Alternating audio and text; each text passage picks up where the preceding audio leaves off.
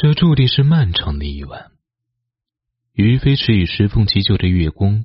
在掌心里把玩了许久的槐花米，聊了一些并不是儿女情长的话题，又踩着月光来到了南院，隔着演武场，越过课堂，再过两个拱门与回廊，便到一片幽静的院落前。院落里房间此时还点着灯。庄严因为叶黄龙的关系，在这学院里倒也能分得一间单独的小院子独居。他是一个不讲究外在之物的人，所以院子与书房都极简陋，只是放满了各式书籍而已。除开他功利心过重这一点外，他从表面上来看，的确是一位苦读圣贤书的好学子。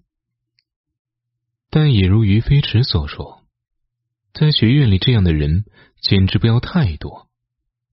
现在学院里的二百多号人，随便拎一个出来，人人都能讲出一段精彩的过往故事，再诉一番他们所遭受过的不公待遇，有着想要一改过往命运、重新掌握人生的伟大梦想。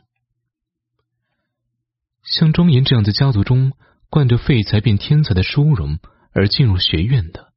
也不只是他一个而已。而像他这样有着自己的目标与愿望的人也太多，或许是为了一报当年受辱之仇，或许是为了更高的地位、更多的富贵，费尽心机与努力的人，